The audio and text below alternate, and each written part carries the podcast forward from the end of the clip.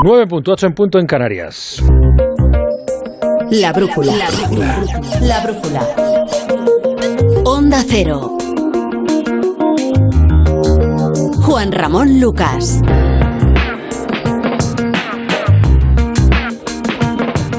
Hola, muy buenas.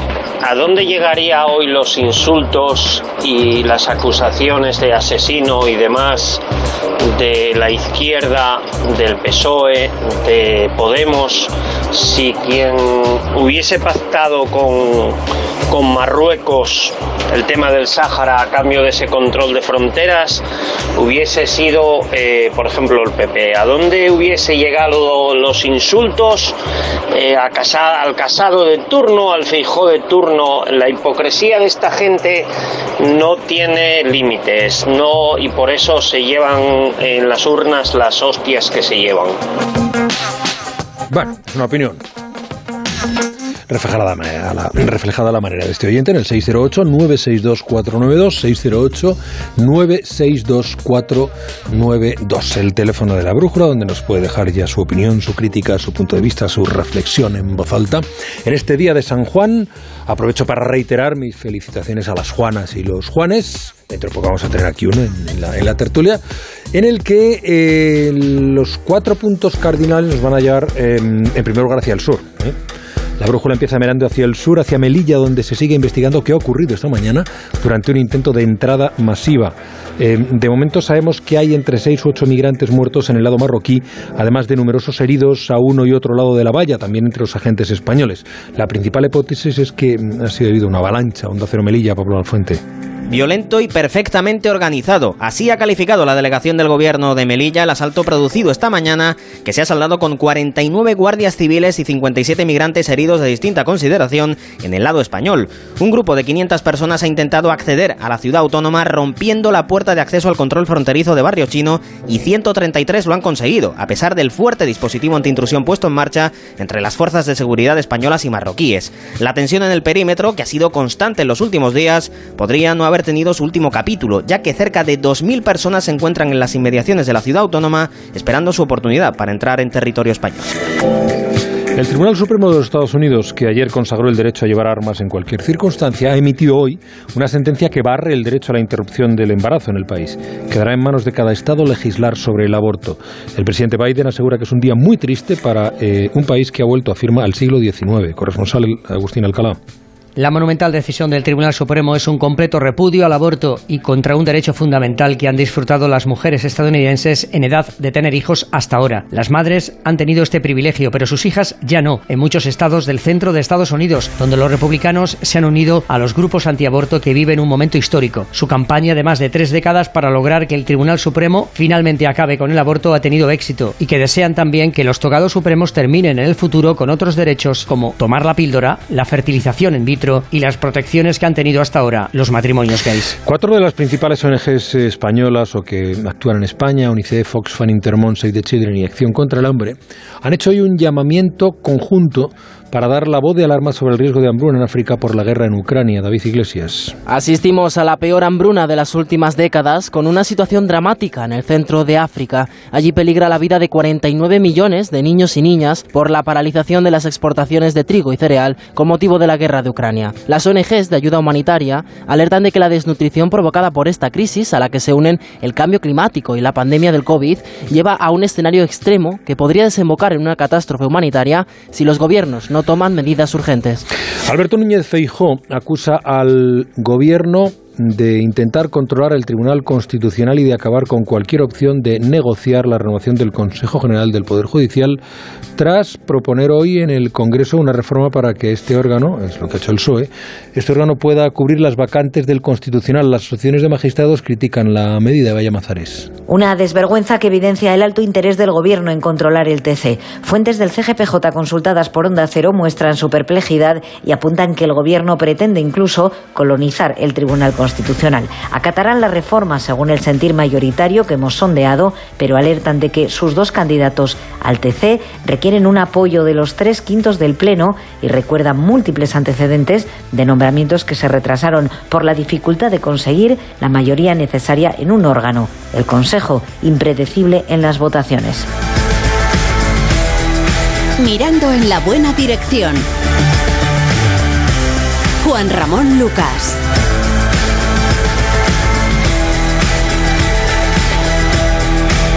La brújula. Brújula de la economía esta noche con Jesús Ribasés. ¿Qué tal, Jesús? Buenas noches. Hola, buenas noches. Y Juan Ramón Rayo. Buenas noches, Juan Ramón.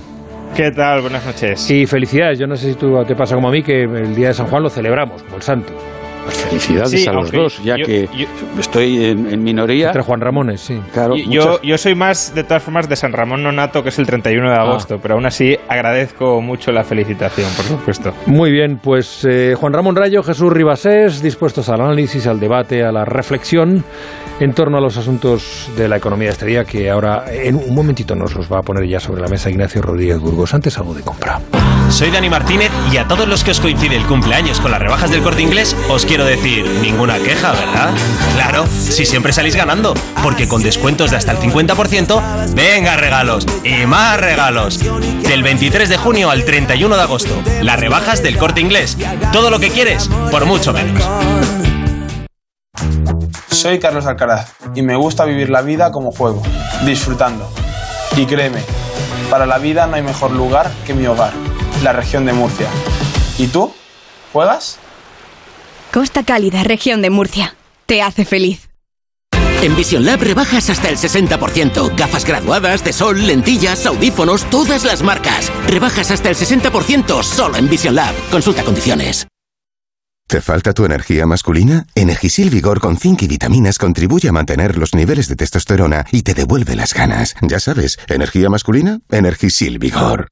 Entonces ya está todo instalado, funcionando. Pues qué rápido. Sí, todo listo y funcionando. Tienes el panel, la app, las cámaras, los sensores. Y además el equipo tiene un sistema anti-inhibición para que no se pueda bloquear la conexión. Y tiene mantenimiento incluido de por vida, así que nada de sustos. Pero aparte del equipo, desde ahora mismo nosotros también estamos al otro lado por si hace falta. Este verano, protege tu hogar frente a robos y ocupaciones con la alarma de Securitas Direct. Llama ahora al 900-272-272. Digestiones pesadas. Toma Sistema Alfa. Sistema Alfa contiene aloe vera y vitamina C que regula el tránsito intestinal. Te sentirás mejor. Sistema Alfa. Consulta a tu farmacéutico o dietista.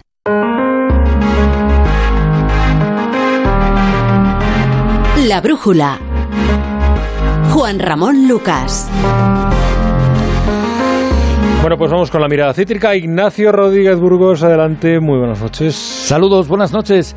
La economía se frena y las huelgas en el sector aéreo se aceleran. Pero permíteme, Juanra, que comience esta mirada cítrica con la vista puesta en lo que ocurrió en este país hace 50 años, cuando la policía del general Franco detenía a toda la cúpula dirigente de comisiones obreras con Marcelino Camacho a la cabeza. Era el inicio de lo que se conoció después como el proceso 1001. Los sindicalistas terminaron en la tercera galería de la cárcel de Carabanchel, pero a la vez fue la puntilla del sindicato vertical de la dictadura. Quiero mi libertad.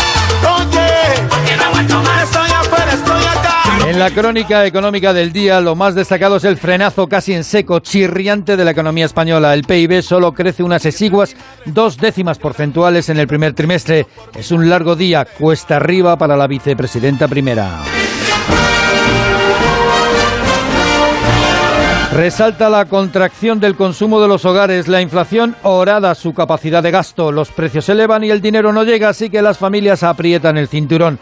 Además cae la actividad de la agricultura, de la construcción, de la industria. Las exportaciones pierden fuerza porque a nuestros clientes tampoco les va mucho mejor y lo único que se salvan son las horas trabajadas que aumentan. El empleo, eso sí, todavía aguanta.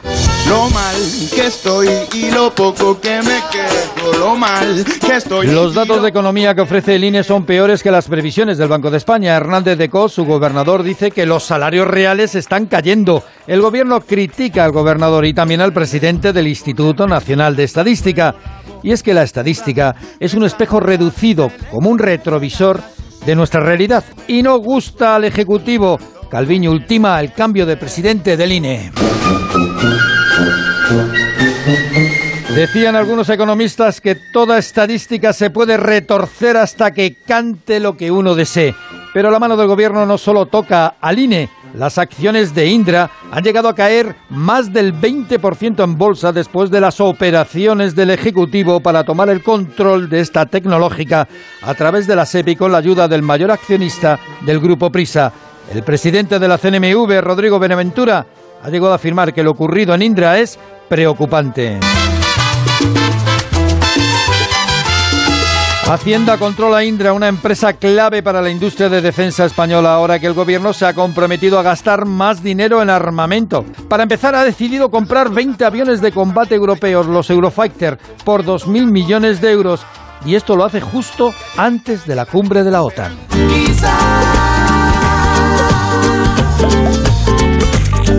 Hablando de aviones, la huelga de tripulantes de cabina de Ryanair ha abierto la temporada de paros en el sector aéreo de todos los veranos. Es una tradición. En los próximos días habrá más huelgas en otras compañías aéreas e incluso paros entre los controladores del sur de Francia.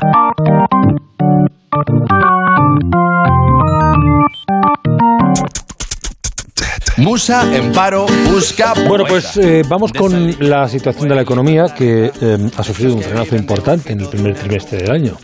Basta con comparar cifras. Entre octubre y diciembre de 2021 creció un 2,2 frente al 0,2 en lo que va de enero a marzo de, eh, de este año. El motivo está, según el INE, en el consumo de los hogares que también se ha frenado en seco. Caridad García, buenas noches. Buenas noches. La invasión de Ucrania que se inició en febrero, la huelga del transporte de marzo y el impacto de Omicron que se ha dejado notar durante todo el arranque del año han provocado un frenazo en la actividad económica escenificada con un retroceso del consumo de los hogares que cae un 2% y una menor aportación del sector exterior, esencialmente el turismo y las exportaciones. Preguntado por el impacto de los precios en las economías domésticas, hoy el gobernador del Banco de España aseguraba en los cursos de verano de la Universidad Internacional Menéndez Pelayo que el ahorro embalsado durante la pandemia, equivalente a unos 6 o 7 puntos de nuestro PIB, podría no ser suficiente para remontar. La magnitud del ahorro acumulado es importante y que, por tanto, eh, uno podría pensar que ante una caída de las rentas reales podría servir tirar ¿no? de ese colchón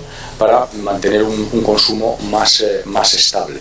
Pero también he enfatizado en, en mi intervención que, que, esto es muy heterogéneo por niveles de renta. Los eh, niveles de renta bajo, evidentemente su capacidad de ahorro es menor o nula. Y por tanto la capacidad también de, de, utilizar ese colchón, si no es existente, es nula también. El gobernador apuesta por la prudencia, sobre todo en el uso de la política fiscal, que debiera, a su juicio, usarse de forma quirúrgica y puntual, ayudando especialmente a los más vulnerables. Desde el EAE Business School, en Onda Cero, el profesor Víctor Fermosel apuesta directamente por una reducción de impuestos para evitar un otoño difícil. Todo pasa por frenar y reducir esa deuda absoluta que tenemos e incentivar la inversión unido a esa bajada de impuestos y a esa prueba de concursos para las empresas que lo necesiten. Si no, tendremos un septiembre muy duro. Estos datos del INE llegan en plena remodelación del organismo después de meses siendo cuestionado por varios miembros del Gobierno, con críticas explícitas de las ministras de Hacienda o Economía y también del titular de la Seguridad Social. Según los tres, las cifras de estadística no están reflejando correctamente la fortaleza de la recuperación. Solo el paso de los días y la evolución de factores como el propio PIB, el mercado laboral o el consumo interno darán y quitarán razones. Bueno, Juan Ramón, ¿cómo le explicas tú esto a tus alumnos? Hombre, ya son gente avanzada que tiene conocimientos, pero para contarle a nuestros oyentes esto que está pasando, ¿es normal, es previsible, tendrá consecuencias? A ver, eh, realmente no, no, estamos en las tripas del Instituto Nacional de Estadística y por tanto puede que el gobierno eh, tenga razón en que está habiendo problemas de, de medición en el PIB. Sin duda, eh, la dispar evolución del empleo, incluso de las horas trabajadas y del Producto Interior Bruto es llamativa. No, eh, no es habitual que, que, la economía española cree tanto mm. empleo estando parada. Eso, eso es cierto. Ahora bien, eh, al final los motores que hay detrás de la creación de empleo no son necesariamente motores que, que, estén generando un elevado valor añadido dentro de la economía, con lo cual podríamos estar creando empleo de muy baja productividad, que es esto lo que en última instancia nos está diciendo el INE.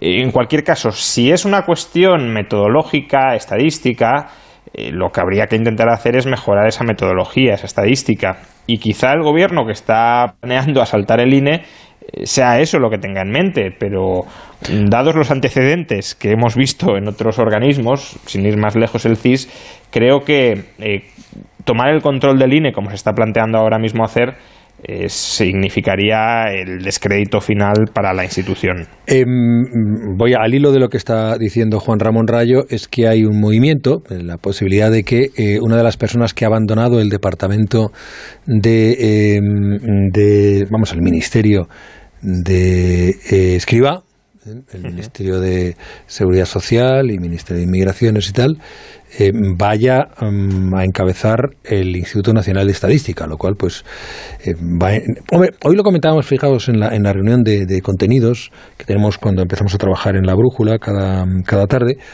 que, bueno, que da la sensación de que vamos a empezar a asistir a una serie de tomas de posiciones en instituciones y en organismos eh, importantes de aquí a los próximos meses. Y uno de ellos sería esta entrada en el Instituto Nacional de Estadística de una de las personas, Ariel, no recuerdo el nombre, el apellido ahora.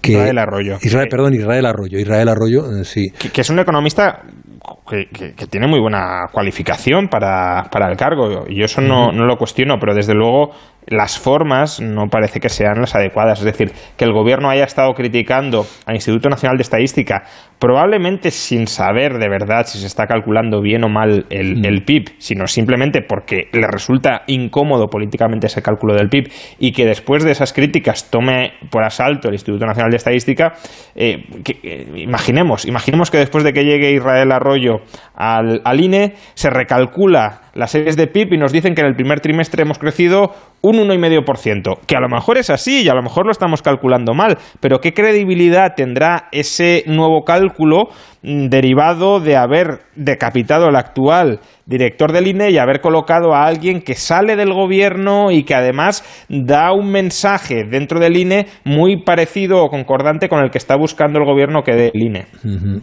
Jesús, no sé si quieres apuntar. Sí, algo. sí, vamos. Eh, a mí me parece yo es que es difícil llevar a la contraria ahora. Oye, al profesor Rayo, aunque me gusta hacerlo de vez en cuando.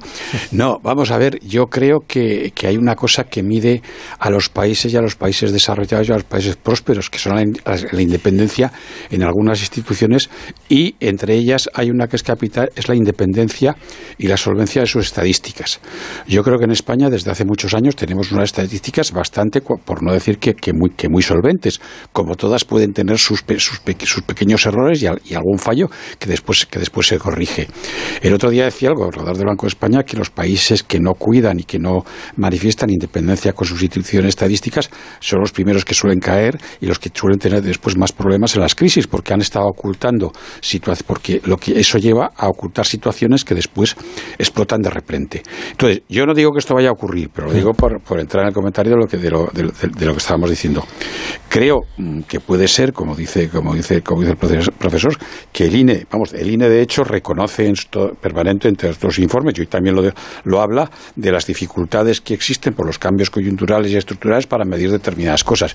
Pero de ahí a tomarlo por asalto, entre comillas, así como se dice entre comillas, pues me parece una barbaridad. Hay quien ha sugerido que igual que el Banco de España tiene, que el Banco de España, el gobernador tiene un mandato eh, independiente por seis años, buscado aposta para que esté a caballo entre unos gobiernos y otros, gobierne que gobierne, pues habría otras instituciones como es el, el Instituto Nacional de Estadística que debería buscarse una fórmula, una fórmula de ese tipo, en la cual hubiera, hubiera alternancias, pero no a mitad de, de, un gobierno cuando un gobierno no le acaba, no le, no le acaba de convencer. Eh, eh, en conclusión y en resumen de todo esto, volviendo a, yendo a la primera parte de lo que tú planteabas, bueno, hoy el INE lo que ha hecho ha sido constatar algo que ya sabíamos y que ya había adelantado hace, hace un tiempo y lo ha matizado un poquito, un poquito a la baja. En ese sentido, bueno, aparte del detalle, pues, pues no tenemos grandes aportaciones nuevas, sino que eh, estamos reincidiendo sobre sobre lo que ya eh, sabíamos. ¿Qué quiere decir? Pues que, claro, pues que, que, la economía está no parada, pero, pero cercan, cercana a ello y que, por supuesto, es imposible que se cumplan las previsiones y las, las previsiones que ha hecho el gobierno corregir, eh, eh, después de la, de la última corrección o, práctica, o, prácticamente imposible. Yo creo que vamos a tener eh, el segundo trimestre, no me atrevo a pronosticarlo, creo que va a ser que el tercer trimestre, con las vacaciones en medio, creo que va a ser un buen trimestre porque creo que la actividad sobre todo turística, eh, aunque sea interna, eh, va a estar, eh, va a tener un impulso importante, que corremos el riesgo de tener un, también un crecimiento de precios también un poco desbordado y que los problemas gordos, si llegan, pueden venir a partir de, septiembre, es decir, en el último trimestre, y que allí las cosas sí pueden complicarse mucho. La presidenta de la Comisión Europea, Ursula von der Leyen, ha confirmado hoy que el mes que viene va a presentar un plan de emergencia para coordinar a todos los países europeos. A ver, ¿de qué hablamos? De garantizar el suministro de gas independientemente de lo que haga Rusia. Ya, ya hay bastante inquietud. Eh, algunos países como Alemania han, han empezado a establecer ya eh, códigos o han empezado a modificar la situación de cara a lo que pueda pasar. Estamos todavía en verano, encarando el verano, pero este invierno podemos estar sin gas o con mucho menos. Mm, yo digo, el país que de momento más ha optado, ha optado claramente por cerrar el grifo, em, es Alemania y eso nos importa y mucho. Corresponsal en Bruselas, Jacobo de Regoyos. Muy buenas noches. La mejor explicación de por qué hay preocupación se llama Alemania, como dice aquí el primer ministro belga Alexander de Croo. Si hoy Alemania ya se dice que va a tener escasez de gas en invierno, sabemos que va a tener un impacto enorme sobre su economía, pero para el resto de países europeos también.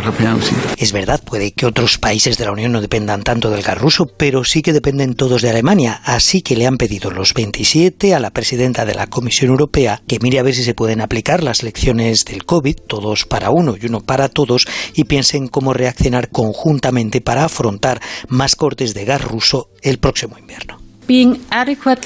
Hay que estar preparados de forma adecuada para hacer frente a potenciales cortes de suministro de gas ruso a Europa y trabajamos duro para ello.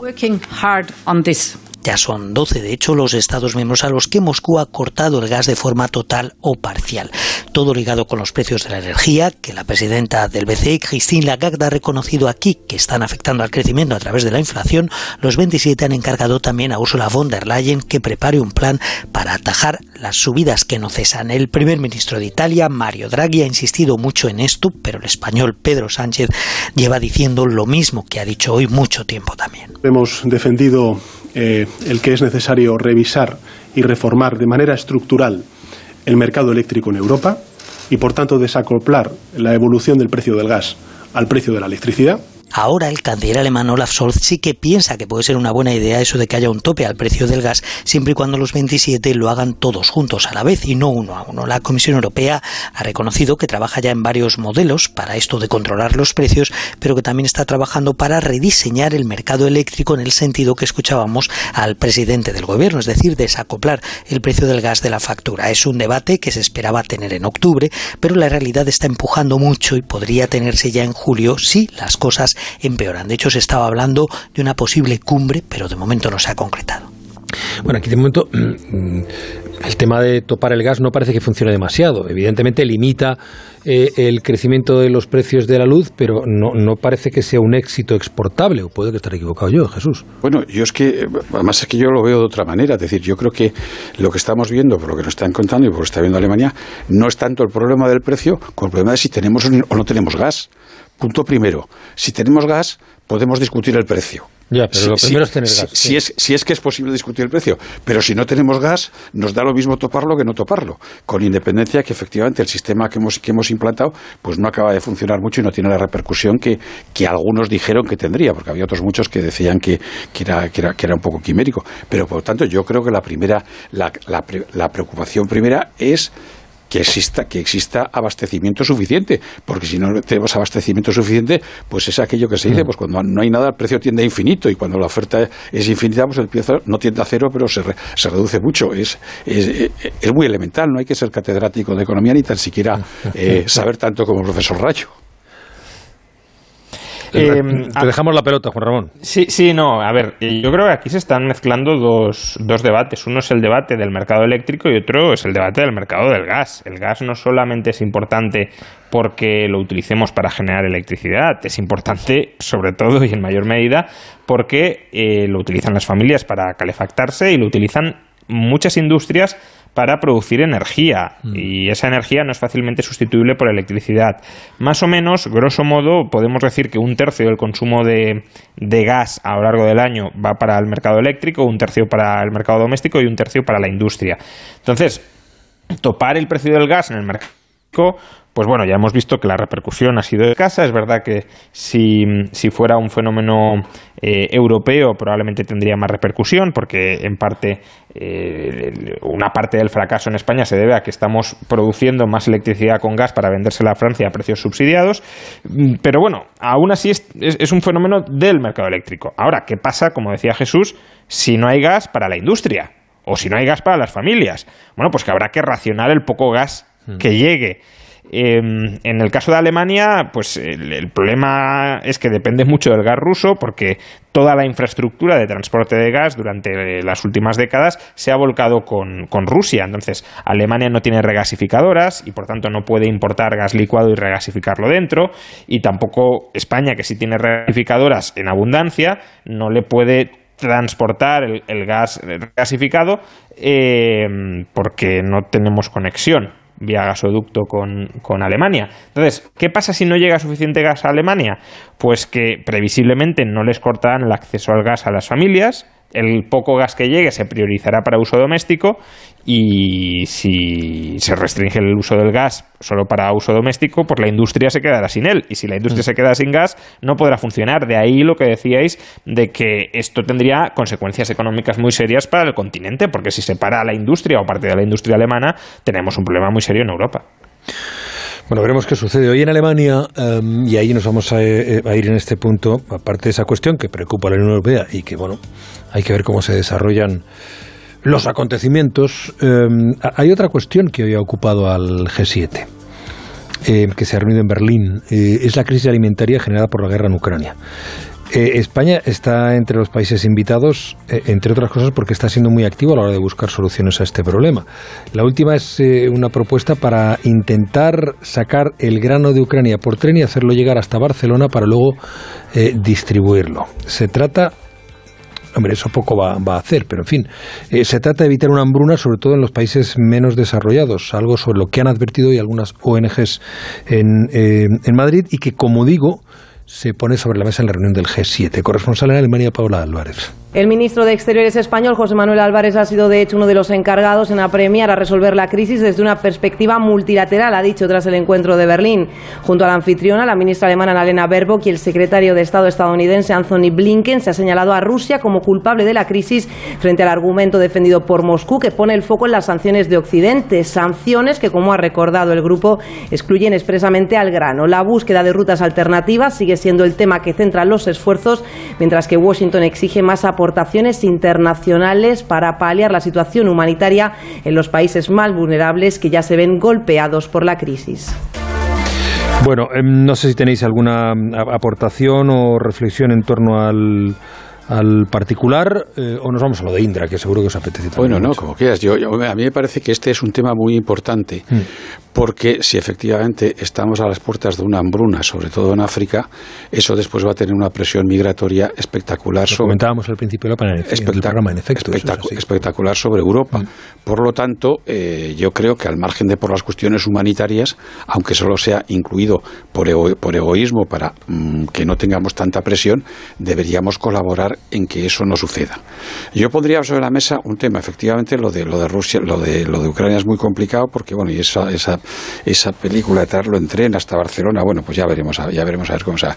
Yo mm, no tengo todos los datos, pero lo que me lo que me llega es que, por ejemplo, uno otro de los grandes graneros del mundo, que es Argentina, y que puede y que puede y que puede producir gran, cantidades ingentes como tiene el gobierno que tiene, está poniendo trabas y problemas a determinados hmm. procesos de producción y a la exportación, que me parece una cosa insólita. Es decir, con lo cual, con lo cual porque se podría beneficiar todo el mundo y en, y en primer lugar Argentina con unas condiciones mejores. Pero claro, los designios de determinados gobiernos populistas, como es el caso del argentino, pues, pues son, son difíciles de entender. Pero vamos, a mí me parece un tema muy importante por lo que puede suponer, eh, eh, en primer lugar, por la catástrofe y la tragedia humanitaria que se puede producir y en segundo lugar por las repercusiones que podemos tener aquí.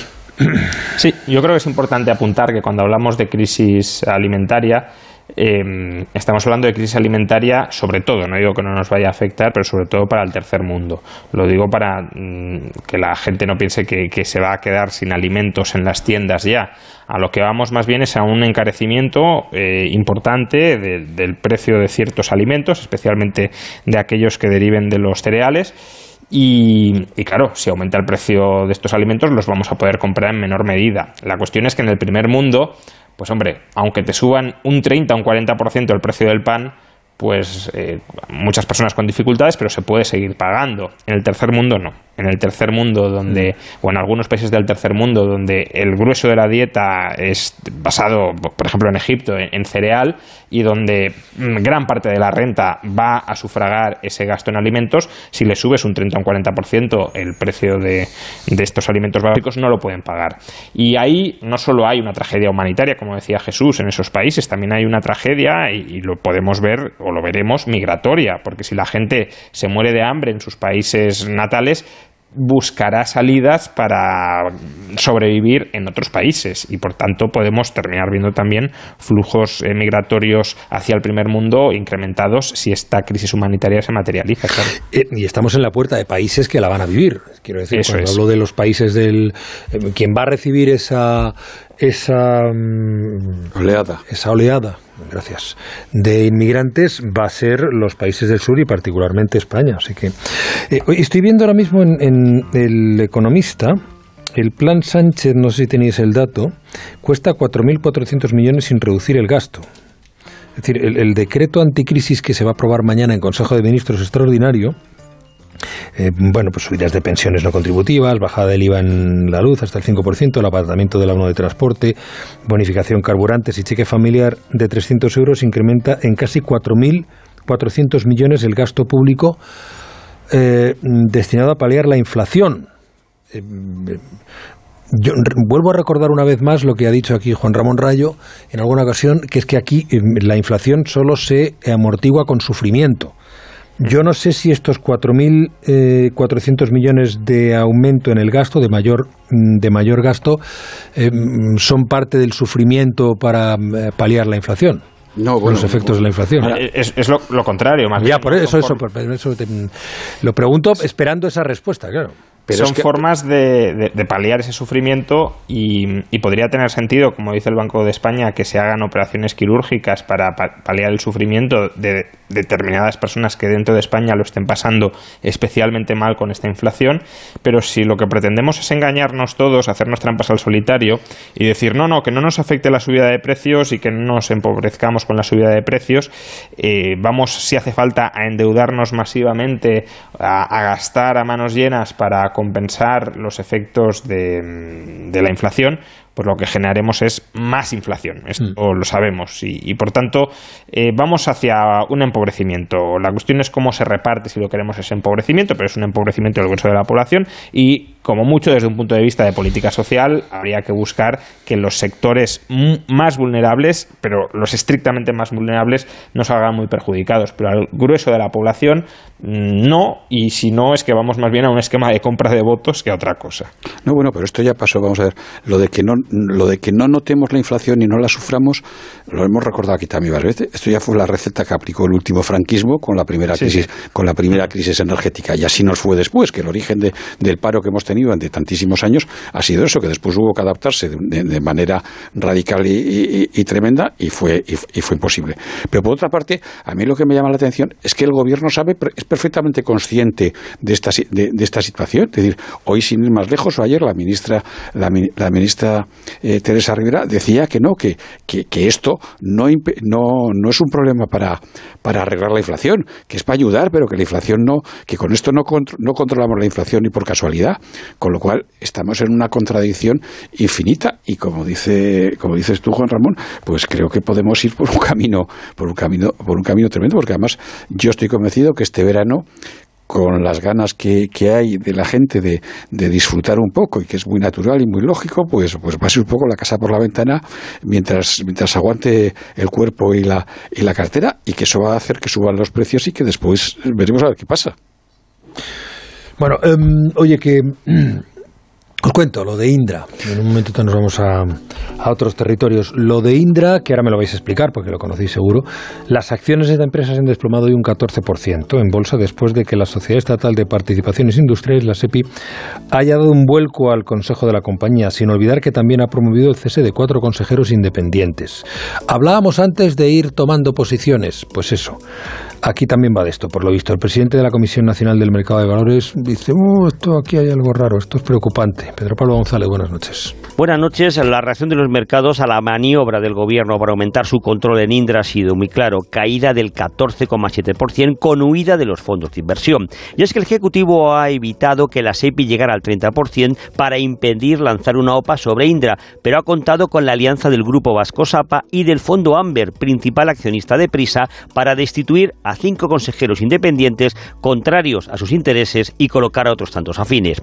La ley de OPA, recordemos, obliga al accionista mayoritario, en este caso la SEPI, con un 25%, a lanzar una OPA sobre el porcentaje del capital que no controla de una compañía cotizada si se demuestra que controla fácticamente más del 30% del accionariado o la mitad más uno del Consejo. ¿Ha habido, por lo tanto, acuerdo tácito? Todo apunta que sí, pero el presidente de la Comisión Nacional del Mercado de Valores, Rodrigo Ventura, no se moja. Yo creo que sería, que sería eh, imprudente por mi parte pronunciarme sobre eh, la existencia o no de un concierto entre accionistas basado en las informaciones que conocemos eh, en la actualidad. Pero eso sí, el cese sorpresivo de los consejeros independientes es cuanto menos preocupante.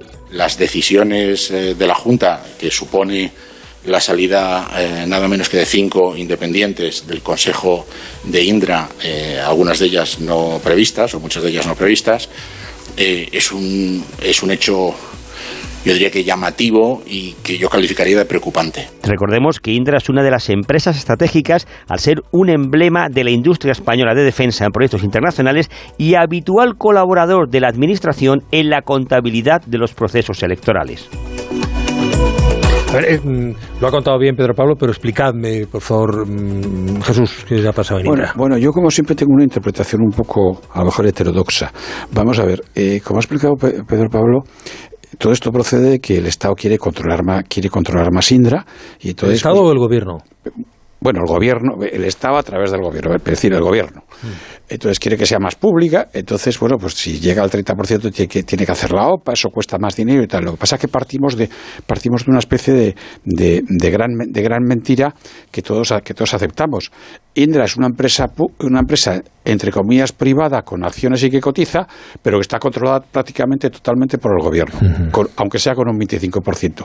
Entonces estamos en, en, en, una, en una especie de ficción que en el momento en el que, en el que algo eh, chirrían las costuras, pues todo aquello salta por los aires. Entonces, bueno, pues Indra, que ha sido una buena empresa y que es una buena empresa, pues ha sido casi siempre, por no decir siempre, una empresa lo que aquí llamamos semipública y su participación eh, privada, pues, pues era importante en, en, términos porcentuales, pero en términos decisorios, de tipo de cosas, tenía sus limitaciones. Que no cambia mucho las cosas. Tenía sus limitaciones. Sí, sí cambia, porque el, el, el, el Consejo de Administración, evidentemente, allí sí, por, por, por distintos motivos, había mayoría de, accionistas privados que entonces impedían que el presidente tuviera todo, todos los poderes ejecutivos, que es lo que ahora van a conseguir en una, en una próxima Junta General. Pero es que es la ley de los votos y de las acciones. Es decir, o sea, y una empresa hasta que que mientras no tienes la mayoría, pues no la encuentras. Tiene, no tiene el Estado la mayoría, pues se acerca mucho y va camino de tenerla directa o indirectamente. Entonces es un poco la afición en la, mm. en la, en la que vivimos. Juan Ramón. la, cuestión es, la cuestión es si el gobierno, de facto, aunque no de jure, tiene la mayoría. Porque si tiene la mayoría, la propia ley que apoya este gobierno, por cierto, porque no la, no la quiere cambiar, eh, obliga a que el accionista mayoritario les dé una opción de salida a los minoritarios. Es decir, que les ofrezca a comprarles su participación, porque si yo controlo la empresa eh, y los otros, no, los otros no tienen por qué someterse a las decisiones o a los bandazos que yo vaya a dar con, con la empresa. ¿no? Y, y, yo creo que aquí es bastante claro que ha habido un, un pacto entre el gobierno y entre algunos otros accionistas, entre ellos un accionista tan referente o de tanta referencia como el, el, que controla el medio de comunicación más cercano, uno de los más cercanos al gobierno, pues parece que ha habido un... Prisa, un, prisa, prisa, prisa. Sí, Prisa, efectivamente, sí, Amber, el fondo Amber que sí. controla Prisa. Eh, Nos parece que ha habido un acuerdo entre ellos para, para, tomar el control efectivo de la empresa sin necesidad de lanzar una OPA. Y con un tercer accionista también. Eso es, sí, pero eh, quiero decir que aquí la afinidad ideológica y afinidad en, otros sentidos, no, solo ideológica, es muy clara, es muy evidente, es muy palpable. Entonces, la cuestión es por qué quieren tomar el control de, de, la empresa. Porque al final esto es, lo decía Jesús, como una nacionalización por la puerta de atrás, pero sin soltar el dinero. Ahora, eh, puede haber empresas públicas, yo no soy partidario de ellas, pero puede haber empresas públicas que se gestionen de manera profesional a través de eh, directivos que sean independientes del poder político. Eso sería lo ideal. Pero lo que hemos visto con la gestión de este gobierno es, un mal desde hace mucho tiempo, con muchos gobiernos, pero este gobierno lo ha hecho especialmente, es que ha colocado al frente de todas las empresas públicas nacionales a gente íntima amiga del presidente del gobierno o muy cercana o gente con el carnet del partido en, la boca. Es decir, que está mm, convirtiendo el patrimonio estatal en un apéndice del patrimonio personal o del partido. Y el problema, como digo, es que parece que Indra, que es una empresa además especialmente estratégica, va por el mismo camino.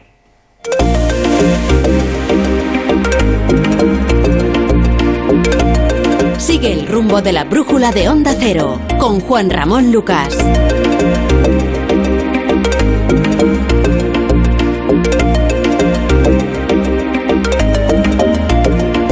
¿Y si digo que no? ¿Qué? ¿Y si no quiero? ¿Qué? ¿Y si no me apetece? ¿Qué? ¿Y si no voy? ¿Qué? ¿Y si no estoy? ¿Qué? ¿Y si no vuelvo? ¿Qué? ¿Y si no lo hago? ¿Qué? ¿Y si no puedo? ¿Qué? ¿Y si no? ¿Qué? ¿Qué? La adolescencia de tus hijos te pondrá a prueba. Descubre cómo disfrutarla. Entra en fat.es.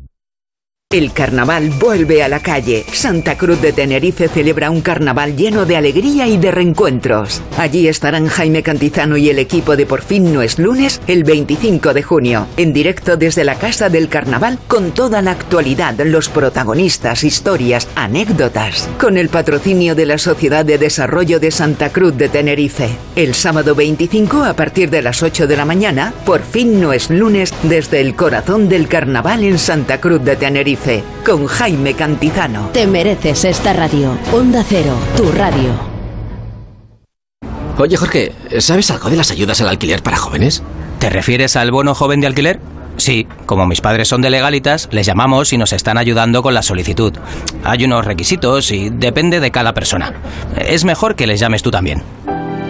Adelántate a los problemas, hazte ya de legalitas. Y ahora por ser oyente de Onda Cero, y solo si contratas en el 900 661 ahórrate un mes el primer año.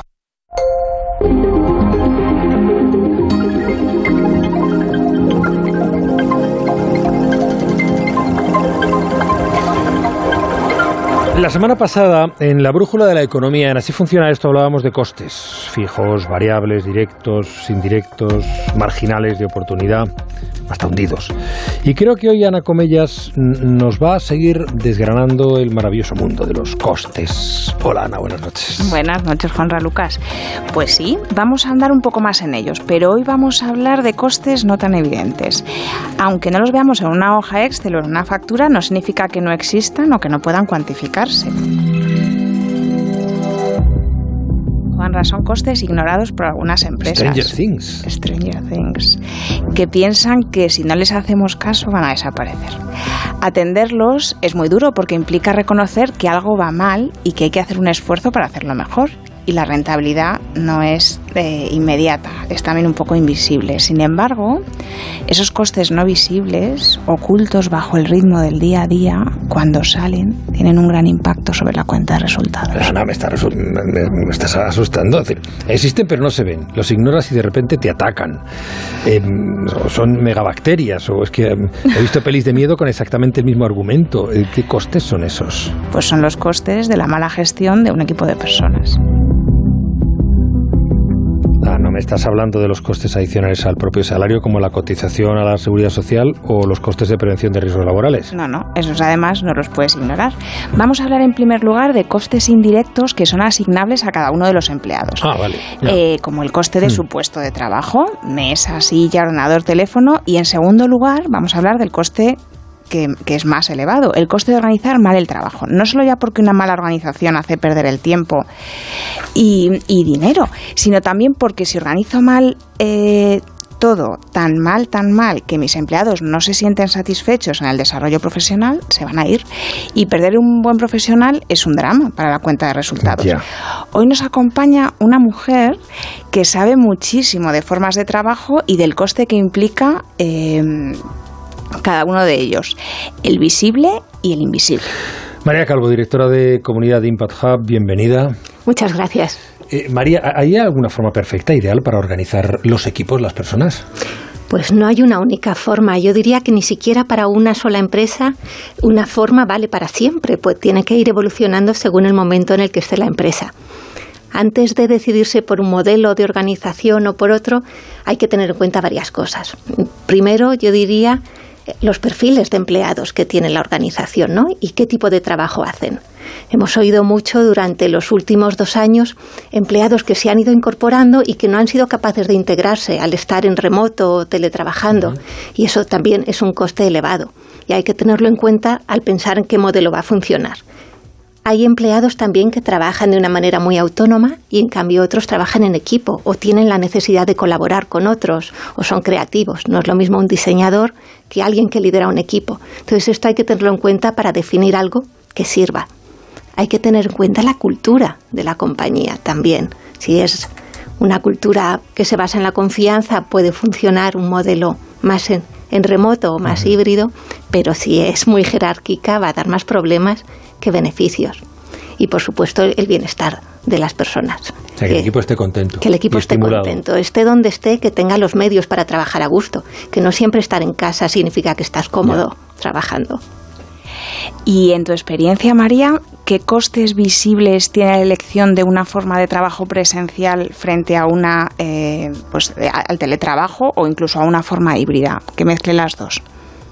Una forma de trabajo presencial tiene un montón de costes visibles relacionados con el propio espacio. Con el, si es de alquiler o si es un espacio propio, tiene unos costes. Tiene costes de equipamiento, de infraestructuras que hay que dotar de suministros y ahora más que nunca estos suministros nos están costando bastante más. Tiene costes también de personas porque para mantener la oficina tiene que haber pues un personal dedicado a eso, a gestión de la oficina, en recepción, etcétera. Eh, háblanos un, poco también de esos costes invisibles que tiene una organización u otra por el bienestar del empleado. Hablabas del hace un momento su compromiso y, un posible abandono de la empresa. Eso es así. Eh, hay muchos costes invisibles que no vemos y que no sabemos medir relacionados con el talento.